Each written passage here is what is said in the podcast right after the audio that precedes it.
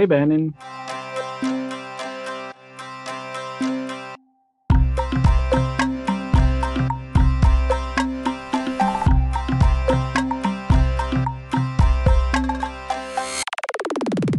Eu tenho amigos maravilhosos e eu posso provar e eu vou provar. Conversei com a minha amiga Juliana Petri, uma bebezinha, minha baby querida, que eu botei debaixo da asa. Ela já está morando fora há algum tempo e agora está de férias aqui no Brasil. Veio passar uns dias com a família, com os amigos, apresentar o namorado para gente. E eu aproveitei para conversar com ela, chamei para a gente ter um papo sobre esse processo de sair de casa, esse processo de sair do país. Já é a segunda vez que ela faz isso e eu estou aqui também nesse mês relembrando né, o período em que eu me mudei para Sydney 10 anos atrás e foi uma conversa que rendeu bastante. A Ju é maravilhosa, tão novinha, mas muito madura e com uma visão de mundo muito expansiva. Bora!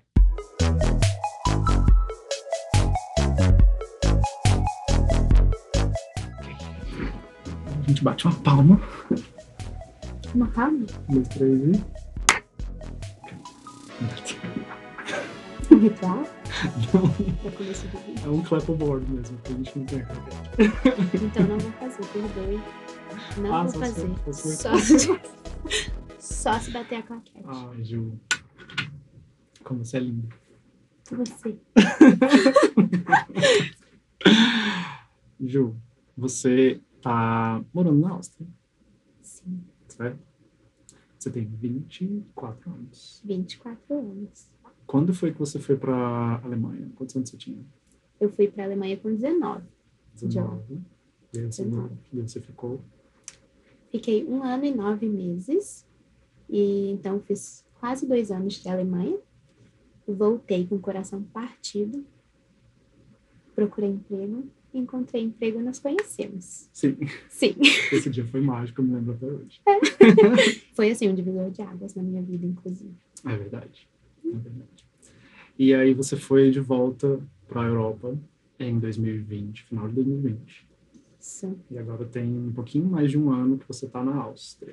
Isso. Como que você compara a primeira experiência, quando você era muito nova, 19 anos, Uhum. e a segunda experiência indo para fora de novo, ou indo embora de casa? a primeira experiência era tudo muito novo. E eu não conhecia muita cultura, então tudo para mim era novidade.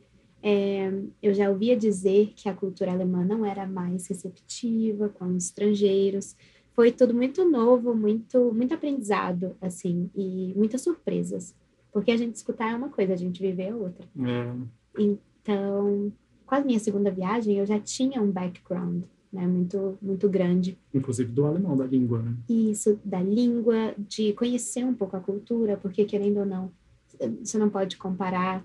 Claro, são países diferentes, porém existe ali uma, uma semelhança, né? Então, eu já fui muito mais preparada. Também não houveram tantas surpresas, e as que houveram foram positivas, porque quando eu fui a primeira vez, eu era muito sonhadora, né? Eu achei que eu ia chegar lá e ia Mas- ser recebida de braços abertos, que a Ah. cultura, que todo mundo ia bater palmas quando o avião pousasse, Todo mundo ia estar com a plaquinha assim. todo mundo ia... Exatamente. E já na segunda vez era aquela coisa, sem expectativas, vou ficar um ano, vou voltar, eu já tinha planos. Né? Então, essa foi a diferença, porque quando eu fui da primeira vez era aquela coisa, meu futuro estava em branco e eu queria ir Uhum. e ser amada, queria que as pessoas tivessem medo do quanto elas me amam. Referências de The Office, inclusive. pegou, pegou. você falou duas coisas que eu queria abordar nessa conversa. A primeira é que você falou que era muito sonhadora. Você foi com 19, né? Você foi bem novinha. Mas você, antes disso, tinha sonhos de ir para fora, assim, aquela coisa do, ai, quando eu fizer 18, eu não vejo a hora de ir para fora do país. Era uma coisa que você sonhava, assim, ir para fora do país, necessariamente? Sim, desde que eu era muito pequena, eu sempre soube que o Brasil, assim, não era o que eu queria. Então, desde que eu era muito nova. A minha mãe já sabia disso também. Ah, ela já via isso em mim, com meu interesse em línguas, em aprender. Não era só porque eu tinha uma facilidade com línguas, era Uhum. também porque ela sabia que eu queria mais do que o Brasil podia me oferecer. Sim. Aí, quando eu descobri o intercâmbio de au pair, eu joguei meu perfil lá na internet. e daí comecei a selecionar alguns países. E a primeira família que me quis, eu falei: ah, Alemanha, um país rico da Europa, vamos, porque eu estava desesperada. Então, não, eu nem digo que eu escolhi a Alemanha, a Alemanha que me escolheu. Uhum. Foi muito parecido comigo também. Eu sempre tive esse sonho, eu lembro ainda na época de colégio, assim, na oitava série. Uhum. E eu lembro que eu tinha muito essa, essa ambição de quando eu fizesse 18 anos, uhum. eu ia sair de casa e ia morar fora quando eu terminasse os estudos no Brasil. Eu... Mas eu sempre tive essa, essa desconexão também com o Brasil e de não achar que aqui era o meu lugar e que eu ia ter que achar o meu lugar pelo mundo. Uhum. E não necessariamente naquela época eu sonhava com a Austrália. Acho que, se duvidar, eu nem sabia onde a Austrália ficava no mapa. Mas acabou rolando também, assim, meio que por, por sorte, por surpresa do destino. E foi um lugar que me rendeu muitas histórias também, me rendeu muito, muito, muito crescimento e tal. Uhum. Mas outra coisa que você comentou também foi a, a, a sensação de página em branco. Uhum. Era uma coisa que você sonhava assim também de, ah, eu quero chegar num lugar e começar do zero, um lugar onde ninguém me conhece, eu posso ser a pessoa que eu quiser, eu posso tipo meio que dar um reset na minha personalidade, eu posso fazer o que eu quiser e você tinha isso também? Tinha, tinha. Porque quando você cresce numa cidade, que você tem seu círculo de amigos, você já tem uma personalidade, né, montada, aquela é sua vida, você é a irmã de alguém, a filha de alguém. E eu tinha muita curiosidade para saber como é que era quando você pode escrever quem você é, que ninguém te conhece por ser algo, né? É. Você é completamente uma pessoa nova. Eu tinha muito essa curiosidade e no começo foi difícil me adaptar. E principalmente porque eu estava muito infeliz no trabalho que eu tinha naquela época, então para mim poder começar de novo era poder dizer para mim mesma, ah, isso tudo tem um ponto final. Tudo Uhum. isso que você está sentindo, esse, esse é, essa infelicidade tem um ponto final. E poder colocar um ponto final nisso e ser outra pessoa era algo que eu estava muito curiosa para saber como seria. Sim. E aí eu também te pergunto, quando você viu essa oportunidade de ir para Austrália, também saiu de, desse desconforto na sua vida atual, assim? Ou, ou você realmente estava numa vivendo uma fase boa e decidiu mesmo assim partir? Eu acho que esse anseio de desconforto foi, foi mais de adolescência, mas era um anseio que, que permaneceu, assim. Enquanto eu fazia faculdade, eu sempre senti que não era aqui o meu lugar. E à medida que eu fui fazendo a faculdade, eu fui deixando de gostar do meu curso. Então, quando eu terminei o curso cinco anos depois, eu já não queria mais trabalhar com aquilo. Então, foi uma oportunidade de, ok, literalmente começar do zero mesmo, porque eu tinha cumprido meu papel, que era estudar, Uhum, e aí agora eu podia ir viver o meu sonho, que era morar fora. Uhum, Quando eu fui para fora, eu não tinha nenhum plano do que, que eu ia fazer. Né? O meu plano era ir para fora, meu plano era morar fora, sabe? Também tinha página em branco, então. Era uma você. página em branco total, e eu queria, eu tinha essa essa narrativa aqui de que ai, lá, lá fora eu vou ser um novo personagem, assim, eu vou virar um novo Joe e, e eu vou ser a pessoa que eu quiser. Eu acho que eu, eu romantizei muito essa ideia de adolescência, porque na minha adolescência eu me trancava muito, né? Uhum, Eu era uma adolescente que estava lidando com sexualidade, não podia falar para ninguém. Então eu tinha muito essa ideia de criar ali um, um avatar meu e um dia poder viver essa pessoa, externalizar essa pessoa. Né? Quando eu fui embora, eu ainda tinha essa vontade, mas eu já estava mais bem resolvido nesse sentido. É, eu não precisava esconder tanto, já, já não vinha escondendo muito da minha personalidade, mas eu tinha essa sensação de que eu ainda precisava explorar coisas da minha personalidade que eu não tinha explorado ainda. E eu achava que lá fora era o meu ticket, que lá fora eu ia ter essa que era só pisar e falar, bom, agora eu posso ser o Joe que eu sempre planejei. E, tipo, realmente não é assim que funciona. uhum. É muito difícil também você desligar a pessoa que você é e botar ela num armário, assim, ou botar numa gaveta e virar uma pessoa diferente. E a verdade também é que você vai descobrindo Sim. aos poucos que você não necessariamente precisa se desfazer daquela pessoa e virar uma nova. Mas foi meio que um choque também quando eu cheguei. Eu sentia uma inadequação, assim. Eu ficava preso naquela expectativa de ser uma pessoa nova. Uhum. Quando eu vi que não estava acontecendo do jeito que eu tinha planejado, acho que deu uma leve frustraçãozinha. Parecia que os meus planos estavam meio que não funcionando, assim. Sim. Mas na verdade eu estava só vivendo a vida, né? Só estava vivendo. Inclusive, eu passei pela mesma coisa. Uhum. Então, mas eu, eu acho que o meu erro era ter expectativa demais, de que eu seria muito amada. Porque essa é a expectativa que eu tenho aqui, vindo de, da família que venho. Assim, uhum. a minha mãe uhum. sempre foi muito querida, e eu sinto que eu tomei muito isso dela. Então, para mim, era muito fácil fazer amizades aqui. E eu pensava, num país frio, eles ficariam fascinados. Não foi bem assim. Não, Ai, não, não, aconteceu dessa forma. Mas a minha frustração foi dessa uh, das minhas expectativas serem muito altas de que eu chegaria e eu faria amigos, porque aqui sempre foi muito fácil para mim. Eu já nem tive esse plano, porque para mim nunca foi fácil fazer amigo. Hum. E, então, quando eu digo que eu queria assumir uma nova personalidade, ela tinha muito a ver com isso. Sim. Com a possibilidade de lá fora me soltar mais e fazer amigos com mais facilidade. E não foi o que aconteceu.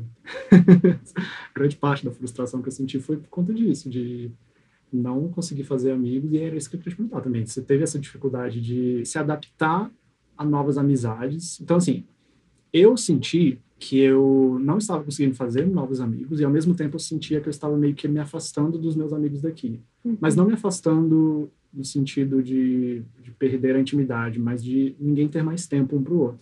Uhum. E aí você meio que perde o contato aos poucos. E aí, aí foi quando eu entrei num, numa situação que eu estava me sentindo muito solitário. No início, eu tinha contato frequente com os meus amigos do Brasil. Então, eles meio que preenchiam aquele espaço de falta de amizades, né, na Alemanha.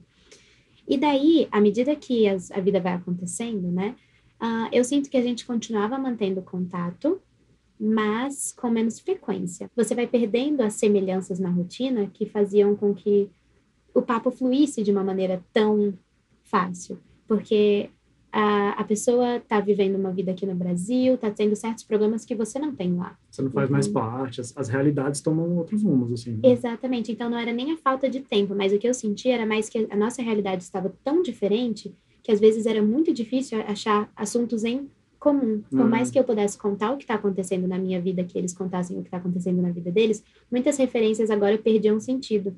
Principalmente, uh, até essa coisa mesmo que a gente tem de assuntos em comuns, porque aqui certa coisa é popular, gírias, memes, tudo isso é muito diferente de lá. Quando você não tá por dentro. Isso. Você não dava um certo desespero, não? Porque para mim foi meio... me desmontou um pouco, assim, quando eu fui percebendo que eu tava ficando por fora da vida dos meus amigos, assim, eu não tava uhum. mais fazendo parte daquilo.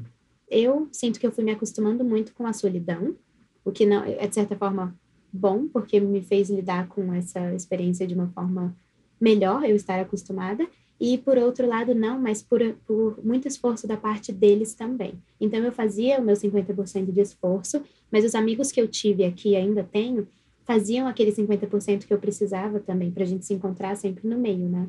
Mid, uh, halfway. É. Então, eu sinto que eu não tive tantos problemas, tanto é que eu ainda mantenho as amizades que eu tinha antes. É, com essas pessoas, porque houve um esforço da minha parte e houve um esforço da parte deles. Mas ainda assim, não dá para dizer que enquanto eu estava longe, a, a, relação era sempre a mesma. Não. Porque você vai vivendo uma vida completamente diferente. É muito difícil você ter problemas lá e você reclamar para o seu amigo que é, um biscoito é muito caro no mercado, quando a realidade aqui é eles não têm água para tomar banho toda semana. Então, assim, Entende? É muito. Então você acaba. São realidades distintas. Biscoitos, tá Mas por esforço deles e da minha parte também, tudo funcionou muito bem. E eu acho que é porque eu encontrei amizades muito fortes. E que mesmo com a vida mudando, assim, hoje somos pessoas completamente diferentes de quando éramos, quando eu tinha 19 anos e fui embora.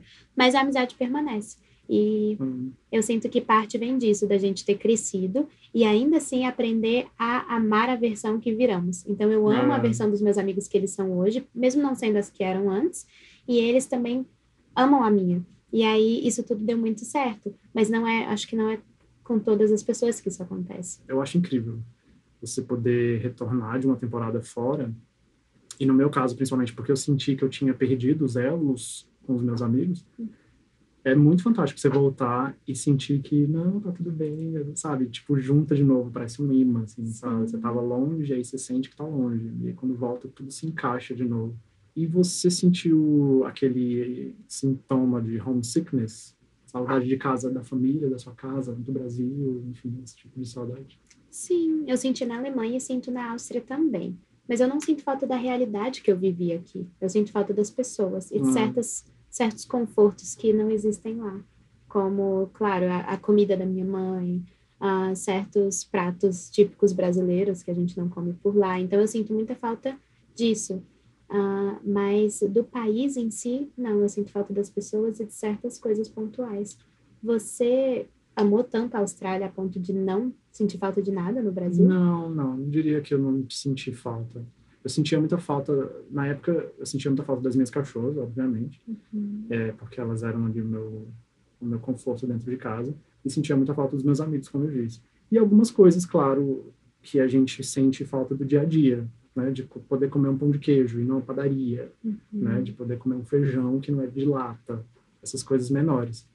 Mas eu não necessariamente tinha essa angústia de voltar para casa, sabe? Porque na verdade, assim, é, saudade, você sentir saudade de casa é ok, né? Sentir, uhum. ai, que saudade da minha cachorra, ai, que saudade de um feijão. Mas quando vira angústia mesmo, né, uma dor quase física, assim, você chegou a sentir assim? Hum. Sim, mas no final da minha estadia na Alemanha mas aí foi desencadeado por alguns outros uh, acontecimentos terríveis. Então, não foi uma coisa que surgiu naturalmente, porque, de certa forma, eu sempre via estar fora do país como o começo de algo muito grande. Hum. Então, é, era algo que eu precisava passar agora para que, quando eu tivesse 35, 40 anos, eu pudesse ter uma vida lá, tinha que começar de algum lugar. Então, eu via isso como um começo. Você acha que é mais circunstancial, assim, né? Sim, na minha opinião, sim. Eu acredito que tenham pessoas que sintam isso sem acontecimentos terríveis acontecerem, é algo mais. Depende realmente da necessidade uhum. que a pessoa tem de estar em casa. Uhum. Sim. E você sentiu, chegou a passar por esse ponto em que você falou: se eu não voltar para casa agora, eu vou pirar? Eu senti numa época em que eu estava numa depressão bem pesada, assim. E aí eu sentia esse, essa falta de estar perto de um meu sistema de suporte, assim, sabe? Uhum. Eu sentia falta de, por exemplo, poder ver os meus amigos e nem que fosse para falar nada, mas eu sentia falta de poder pegar um ônibus, pegar um carro e ver os meus amigos, encontrar eles, né? uhum. quando você está numa situação assim. Mas é como você falou, eu não tinha esse anseio natural, genuíno de, ah, eu quero voltar para a minha casa no Brasil. Não era, não era motivado dessa forma, né? Tinha mais a ver com a, a circunstância do que eu estava passando e a, e a saudade era das pessoas. Mas eu sempre tive essa, essa, vontade. Eu sempre me achei meio que quase um alienígena, assim, no Brasil. Do tipo, não é aqui no lugar, não estou no lugar certo. E esse foi um desafio para mim, porque quando eu voltei, eu já voltei com planos de ir embora de novo. Uhum. E esse ir embora de novo nunca aconteceu até hoje, né? E aí eu tive que aprender a readaptar as minhas expectativas e entender que, ok, você está aqui agora, esse é o agora. Uhum. Aceita e vive o agora. Mas aí eu tive também que recalibrar esse, essa, esse meu desconforto entender que, bom, se eu estou aqui agora e eu me sinto desconfortável, o que, que eu posso fazer para me sentir confortável, já que eu estou aqui e não dá para mudar, né? E é um desafio, assim, é muito louco. E quando você voltou, você mesmo disse que tinha planos de ir embora de novo, mas você, você planejava voltar para a Austrália ou ir para outro lugar, começar do zero? Não voltei, eu sabia que voltar para a Austrália de novo seria difícil. Uhum. Eu voltei em 2014, é, porque o meu visto de estudante tinha encerrado. Então eu sabia que se eu quisesse um dia ir para a Austrália de novo, eu ia ter que passar um novo perrengue. Né? Na época, eu tinha ouvido alguns relatos sobre o processo para Nova Zelândia, que era um pouco menos trabalhoso para morar, para conseguir cidadania, enfim. Então eu voltei com planos de ir para Nova Zelândia dentro de um prazo. Sim. Não rolou. Eu ainda permaneci com esse sonho de ir embora de novo por muito tempo. Uhum. Né? É, voltar para a Austrália era uma coisa que eu queria com certeza. Eu deixei amigos lá, que eu conheci na Austrália, e tinha duas amigas minhas de Brasília que ficaram lá. Uhum. Uma que foi quem me incentivou a ir para lá e outra que foi comigo.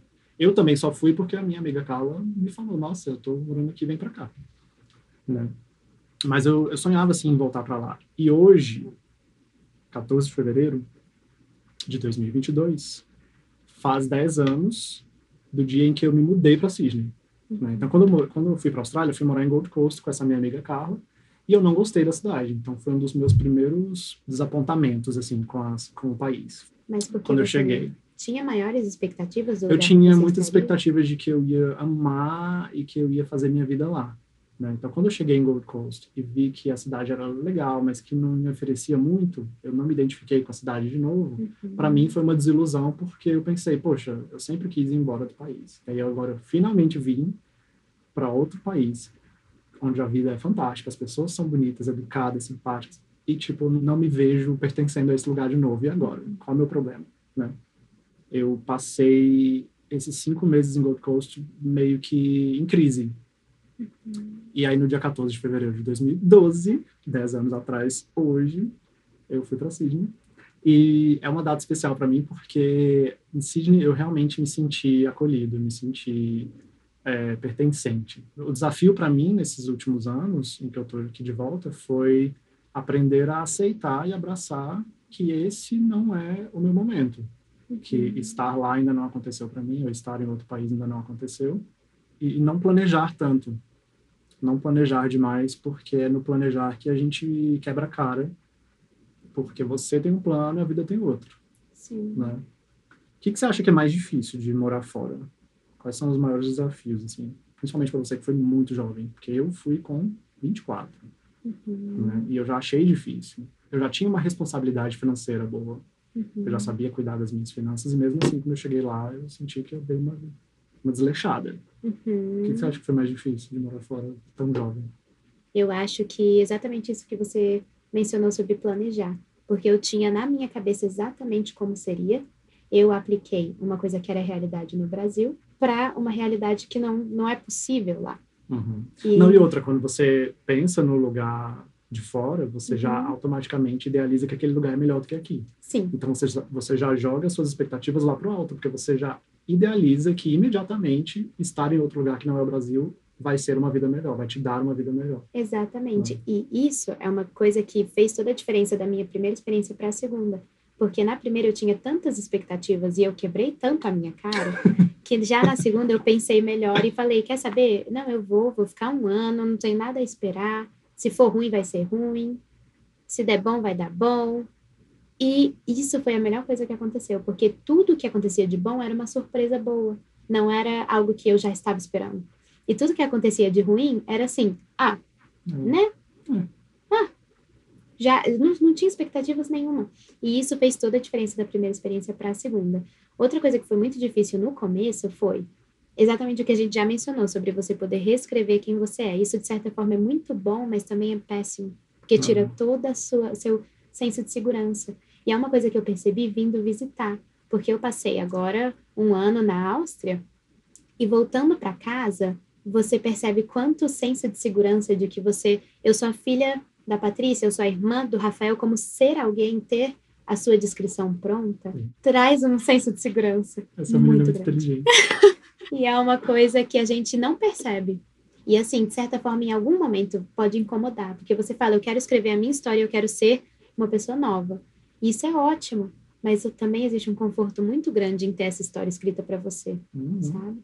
A sua identidade é muito parte do quem você é, né? Não Exatamente. dá pra você se desligar exatamente assim dela. Exatamente, é uma coisa que eu acho que a gente nem deveria, porque existem muitos aspectos ah, muito importantes de, de quem nós somos, da história que já foi escrita por nós. Porque eu ser filha da minha mãe, eu ser irmã do meu irmão, não foi uma escolha minha. Essa história já estava escrita. Agora, é minha responsabilidade pegar essa história e continuá-la ou apagar ela completamente. E eu, quando eu fui para a Alemanha, eu sinto que eu, eu queria começar do zero, e eu já tinha botado na minha cabeça que eu ia ser quem eu queria, e tentar apagar essa história e começar de novo, eu acho um erro. E é uma coisa que eu não tentei na segunda, e as coisas deram muito mais certo, assim, de poder carregar essa história comigo, em vez de fingir que ela não existiu.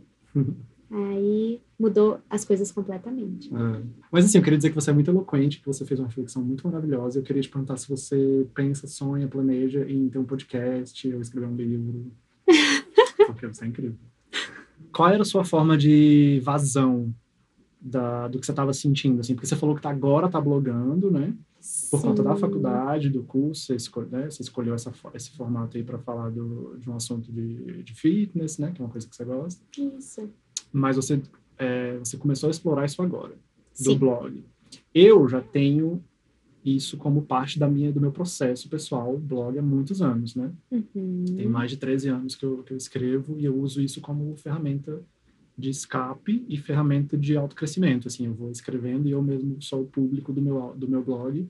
Eu sou destinatário e remetente e eu vou usando aquilo para aprender a crescer mesmo, para aprender a entender o que eu sinto e tal. Qual que era a sua vazão quando você estava fora? Porque eu ainda usava muito blog quando eu estava fora, né? Eu escrevia muito sobre o que eu estava sentindo. Uhum. E isso era numa época que não se usava muito o YouTube, não, não tinha muitos vlogs, não tinha, o Instagram estava começando, não tinha nada disso. O que, que você usava? Bom, Flogão. eu sinto. Ela não é da época do Flogão, quem sou eu para falar? Mas conheço. Eu tinha Orkut, Já ouvi falar. mas não A foi. minha mãe falou desse... Não foi em 2019. Não tinha Orkut em 2019. A mãe dela é quase da minha idade, só queria dizer isso, mas tudo bem. Ela vai ficar muito lisonjeada de ouvir isso. Essa é uma boa pergunta. Eu sinto que eu compartilhava muita coisa no Instagram, então eu fazia muito stories, é uma coisa que eu não faço hoje, de certa forma tem um pesar, porque eu sinto que tem muita gente que gostaria de ver stories da pera. minha realidade. Tinha Instagram. Meu Deus. Eu era do Vine, acho que ninguém lembra do Vine. É Eu era um dos, dos garotos perdidos do Twitter no Vine. Eu assisto compilations de Vine até hoje. Ah, é verdade, a gente já falou disso. E eu Ah, adoro. eu amo. O Vine era tudo pra mim, era tudo pra mim. Ainda bem que Exatamente. registraram e jogaram tudo no YouTube. Por mim, fazer uma Exatamente. coletânea assim, de Vines e lançavam um box. que Porque agora é eterno. É eterno, tá eternizado. Exatamente. E então, eu, a época que o Instagram trouxe essa ideia de fazer stories, né, que eles roubaram ali do Do Snapchat, Snapchat. eu não comecei a usar de, de, de início, porque eu já não gostava do Snapchat. Eles trazerem isso para o Instagram, para mim foi tipo, ai, có- cópia, né? Cópia barata. À medida que eu fui fazendo alguns stories aqui e ali, eu percebi que o pessoal respondia porque estava interessado. Eu sinto que eu usava isso de uma forma para também passar uma imagem de que a minha vida era maravilhosa e tentar comprar essa ideia que eu estava vendendo, mas sabia que não era real. Eu usava muito os meus stories dessa forma, do mesmo jeito que você estava falando. Era para os outros, mas era para mim também, porque eu via os stories tentando assim me desconectar da minha realidade, falava: "Nossa, que vida Ai, que legal. vidão, Nossa, gente. queria estar vivendo isso. Ah, sou eu." Ah, sou eu. Exatamente, para me dar a validação Quem é essa gata? Isso.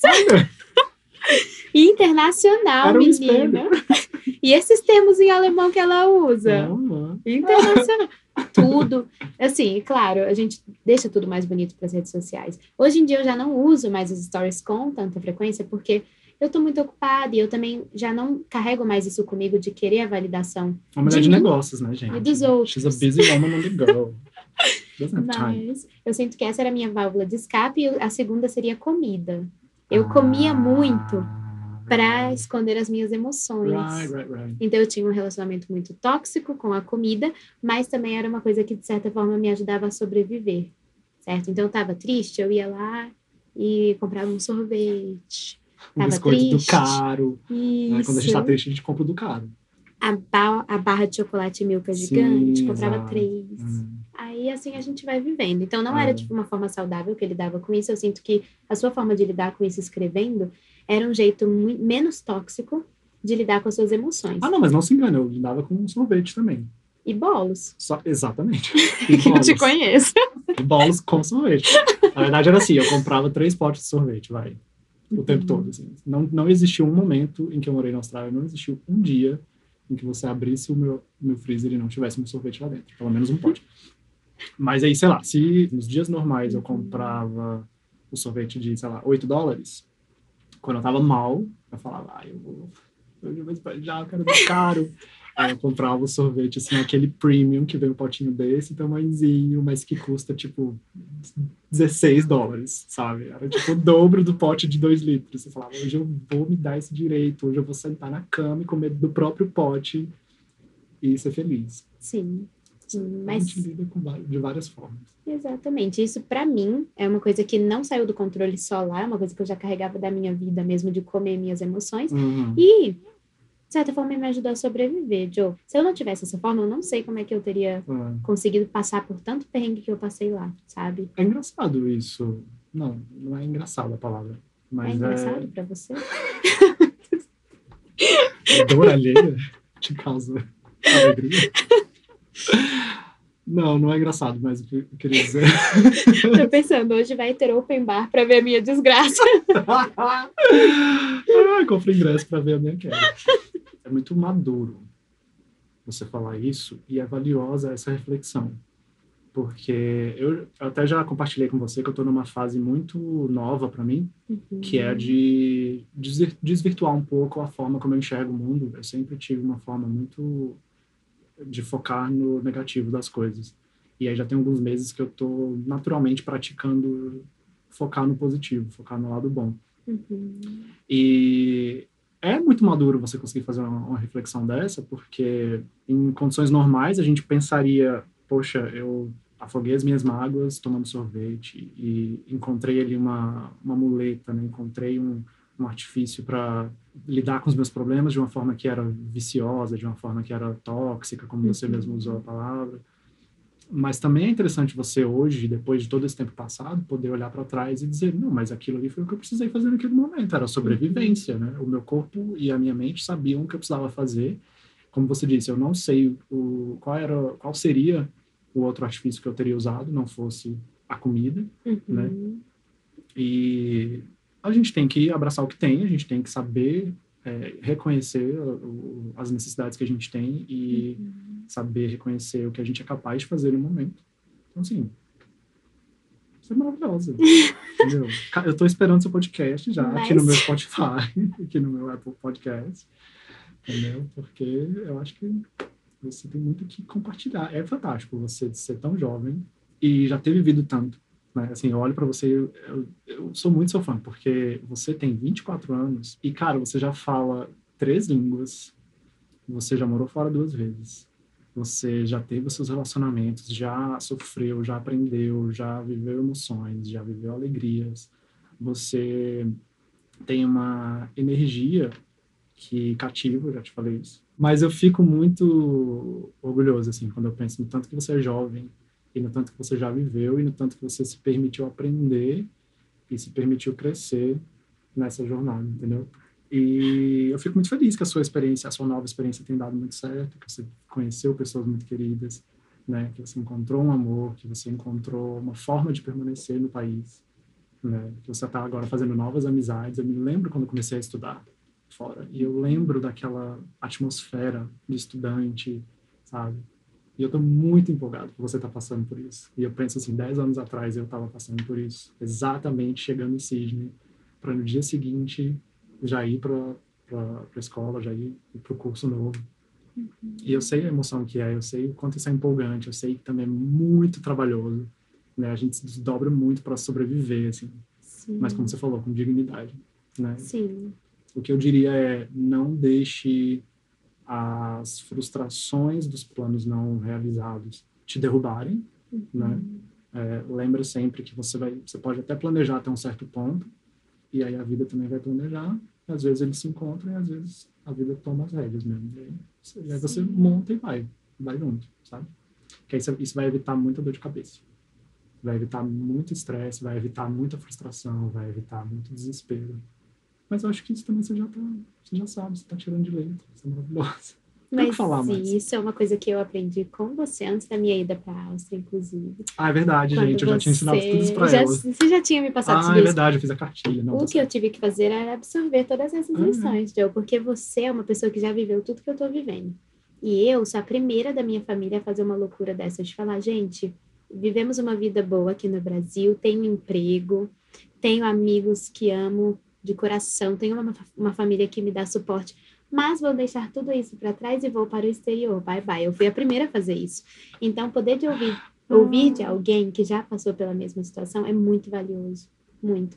E eu também gostaria de ser essa pessoa para outras pessoas, porque eu acho que esse sentimento de já estive ali e sei o que vai vir para você é muito é um, uma sabedoria que você só você só tem quando você vive essa experiência. Uhum. Então eu agradeço muito porque nós conversamos muito sobre isso antes mesmo de eu ir para a Áustria. É Tanto é, é, que o caminho que eu segui na Áustria é muito influenciado por você, pelas coisas que você me disse, pelas coisas que você fez por mim, também pelas pessoas que você me apresentou.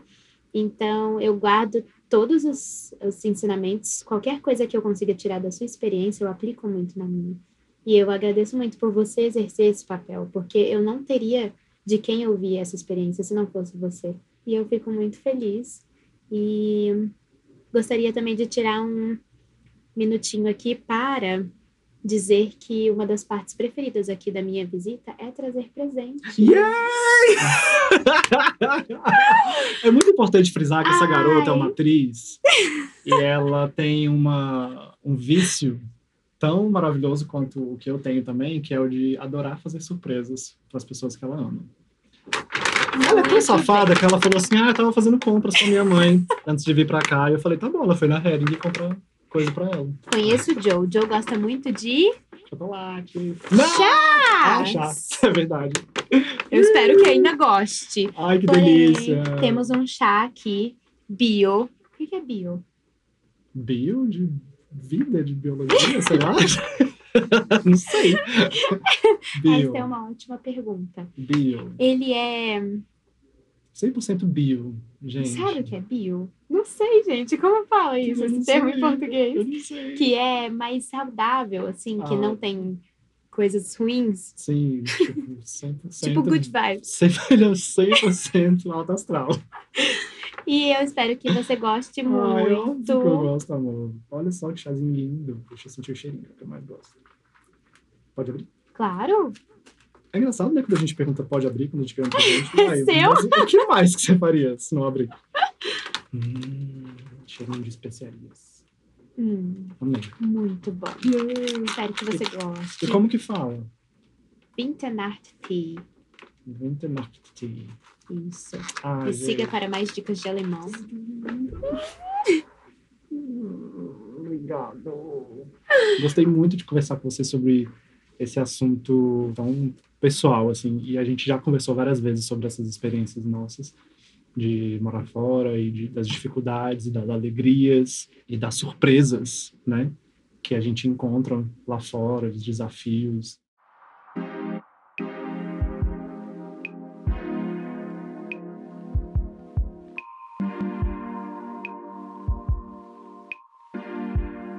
Menina, falando nisso.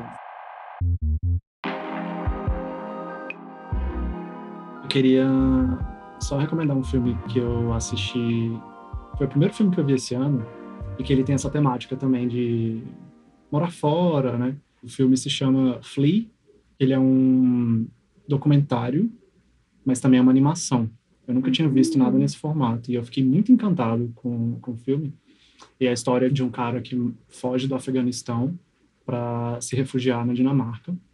Acho que ali no comecinho dos anos 2000. Ele é abraçado ali pelo país, começa a construir, né, começa a construir uma vida e ter oportunidades.